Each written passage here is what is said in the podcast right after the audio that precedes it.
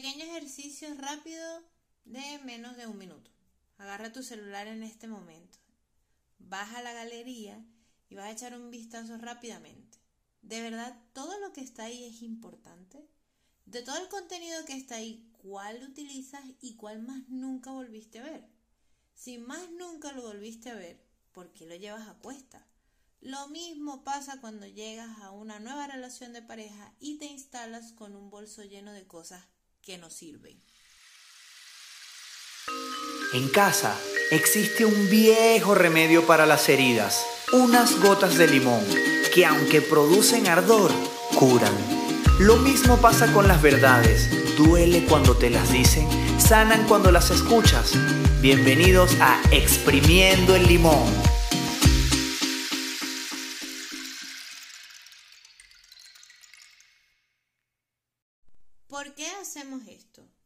¿Para qué cargamos con tanto peso si al final nos quejamos también de que duele? Porque cargar con, algo que te genera sufrimiento es terrorífico en el presente. La principal razón es el miedo. Miedo a volver a sufrir una decepción. Como la de la chica que me escribió a través de una dinámica que hice en mi cuenta de Instagram, arroba psicorose. Vamos a colocarle el nombre de María nombre ficticio, en donde me expone lo siguiente. Conocí a un chico, tuvimos química, pero a los dos meses de estar saliendo me dice que no me quiere hacer daño, que le gustó mucho, pero que no está solo. Y ahora me aterra la idea de querer conocer a alguien más, porque es la segunda vez que me pasa que la persona que me gusta mucho luego me dice que no está disponible emocionalmente. No entiendo si es que soy yo que no veo las señales pero lo que ha hecho esta situación es que no me quiere abrir a conocer a otras personas. Voy a hacer el episodio del podcast entre un mix de cómo trabajaría esta situación mientras también te aporto sobre mi experiencia como paciente. Lo primero es identificar qué hay en la mochila que carga la paciente.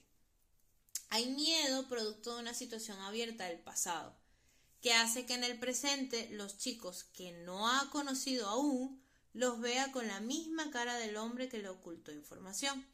Algo así como que por uno pagan todos. La típica de quien ha tenido hermanos, pues bueno, si lo hicieron tus hermanos, tú también sufres las consecuencias. Lo segundo es la duda de si es su culpa que le engañen. Es decir, ella se atribuye que tenía que saber, intuirlo o leerse la situación antes de que pasara y así evitar el engaño lo cual muy posiblemente lleve a la chica en el presente a por una parte sentirse culpable y por otra sentir que no es responsable de la situación. O sea, ella está ahí, esa, e, esa consecuencia puede llevar a experimentar una situación en el presente de dualidad. Esto es solo la punta del iceberg. En el fondo de esa mochila, no descartemos que esté un cúmulo de aprendizajes y creencias irracionales que sustenten esta situación. Y es lo que hace que sea tan pesado, por ende tan difícil de soltarla. Porque si yo suelto mi experiencia, lo que yo creo que he sacado como aprendizaje y todo lo que he visto, por ejemplo, desde mi casa, me quedo como sin nada. Entonces prefiero llevar una armadura, entre comillas, pesada, que sentir que voy desnudo por la vida. Desde mi experiencia, y voy a hablar desde la rosa paciente.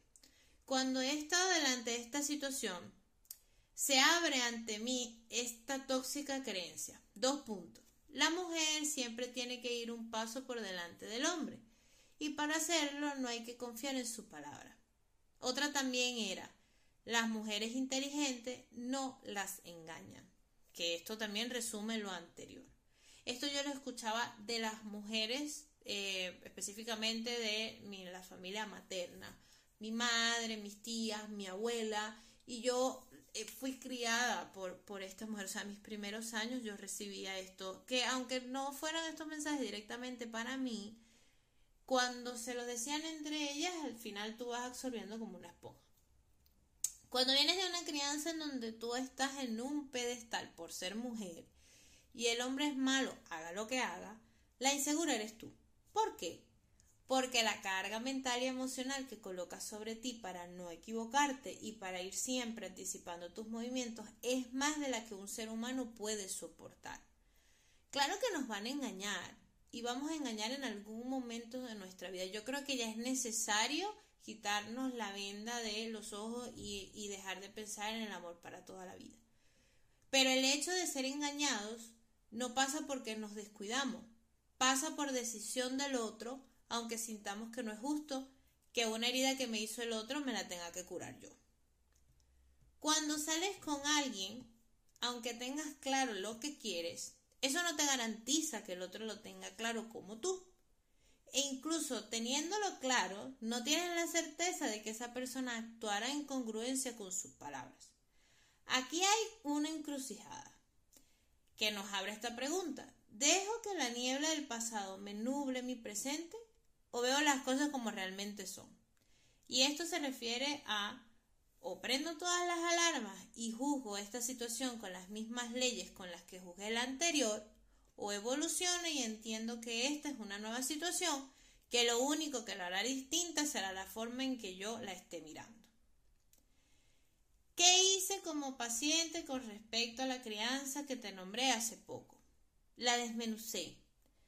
Es decir, la fui eh, deshilachando, de donde lo escuché en mi entorno, qué emoción me producía cada vez que la escuchaba, cómo había vivido mis relaciones pasadas bajo esta concepción. Esas fueron las preguntas que me ayudaron a probarla en el presente.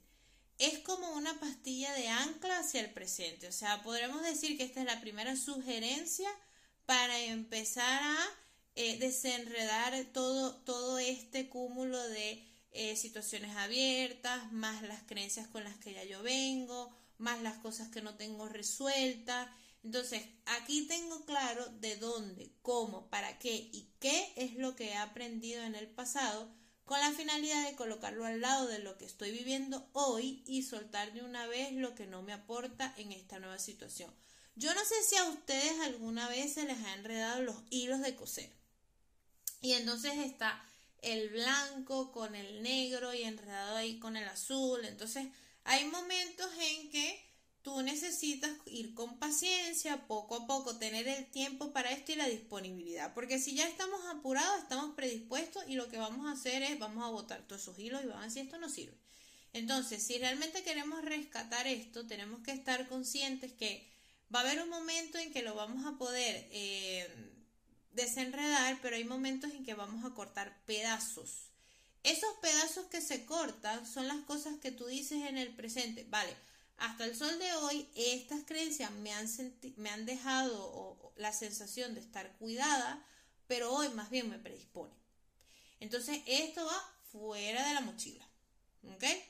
Hay cosas que no es necesario cortar, como en el hilo. Solamente hay que trabajarlos con un poco más de paciencia meterlas en otro lado y que puedan dar un resultado mejor, porque en esta etapa de la pareja, por ejemplo, que estamos hablando, ya no nos sirve, pero de repente si tenemos un nuevo trabajo, sí nos sirve mucho estar alerta. Entonces, ah, ah, bueno, ya esto es una pieza que no va por aquí, sino que va por este lado.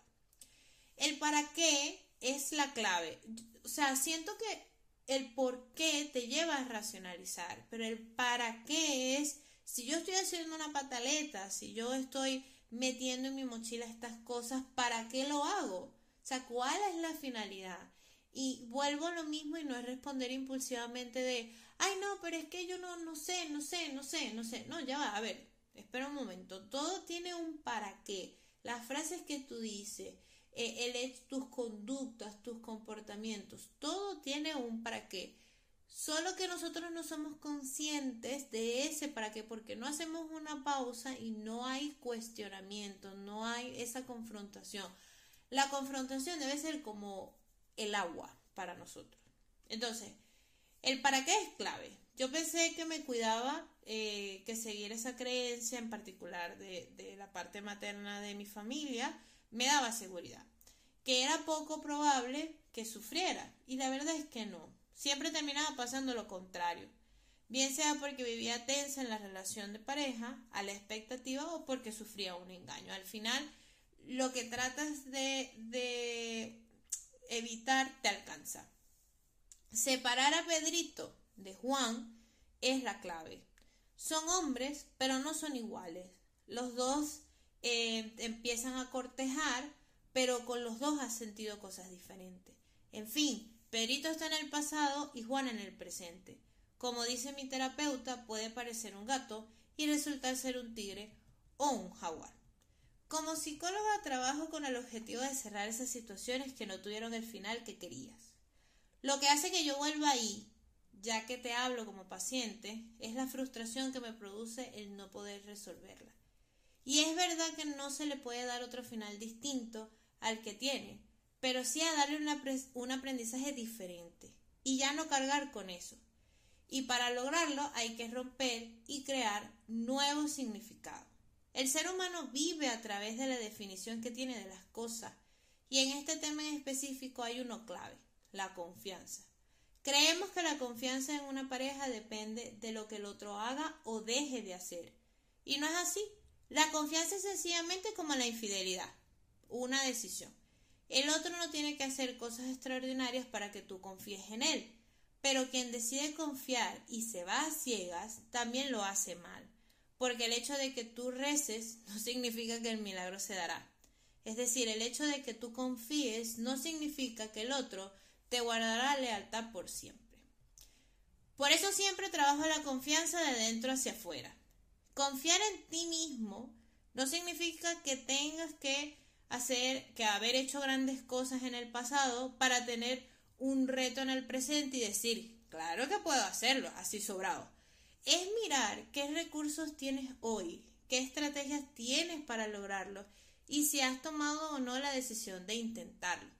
Volvemos al mismo punto. El aquí y el ahora no depende de tus experiencias pasadas. Hay que aprender a crear una versión minimalista de ti. No es conformarte con lo básico. No es abandonar la creencia de aprender de nuestros errores es no cargar con ellos en forma de culpa, de reproche y de sufrimiento. Soltarle peso en la mochila se puede lograr, pero no será todo de una vez. Hay que pausarse y revisar objeto por objeto cuál es la función que cumple. Desesperarse no es opción. El crecimiento no es lineal. Seguirás cargando con cosas que sentirás debes seguir llevando y años después te dirá ¿y yo para qué cargué con esto tanto tiempo? para que vivieras las experiencias que hoy te llevan a soltarlo, para eso. Si lo mismo hacemos en una mudanza, ¿por qué no te planteas cada cierta temporada hacer una limpieza de lo que no te sirve? Y más allá de que no podamos hacer limpieza, sí es necesario que puedas como tomar esa pausa y, y decir, estas cosas que yo estoy haciendo me sirve, reclamarle a mi pareja lo mismo de siempre me sirve, eh, encasillar a los hombres me sirve según sus características porque subió la ceja derecha y entonces así usa tal perfume, lleva las mismas camisas. Eh, ¿Es realmente eso me está sirviendo? Porque siento que me estoy cuidando o más bien me está colocando enfrente de un precipicio. Y bueno, más que es como lo que quería hacer con este episodio del podcast es un poco que vean que es un trabajo profundo, es un trabajo que, que con un episodio, con lo que yo te diga aquí, mm, hay, hay, obviamente em, herramientas generales, que, es la que, que son las que te acabo de nombrar, de confrontarte, eh, de ver cómo, cómo le puedes dar un final distinto para ti en términos de aprendizaje de esa situación agria que acabas de vivir, para verla totalmente diferente algo que a mí me ayudó muchísimo es que vino a enseñarme esta experiencia, en lugar de llenarme de rencor y decir, es que yo sabía, es que yo no tenía que confiar, es que yo parezco tonta, pareciera que yo no hubiese aprendido de nada, porque es que ese látigo no sirve para nada. Si ustedes me dieran a mí, o existiera alguien que me dijera, es que yo mientras más látigo me, me doy, más seguridad tengo en la vida y más control tengo sobre las cosas que van a pasar, pues yo no estaría diciendo esto pero realmente no he conocido a nadie y en términos de, practicidad tampoco eso existe. Entonces, hay herramientas generales que eh, es el tema de cómo salirte de la película de lo que te está pasando y verlo desde afuera.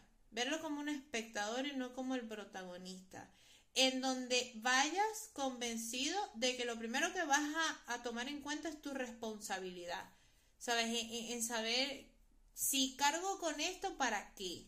¿Qué estoy evitando resolver en mi vida? ¿Será que estoy evitando eh, trabajar en mi seguridad y esto me da seguridad, una falsa seguridad?